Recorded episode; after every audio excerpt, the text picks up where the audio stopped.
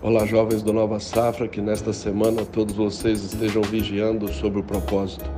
Cada um de vocês foi criado por Deus para cumprir propósitos. O propósito tem a ver com a intenção, com a finalidade, com o objetivo, com o desígnio. Então, invista tempo em compreender, descobrir e se alinhar com o seu propósito.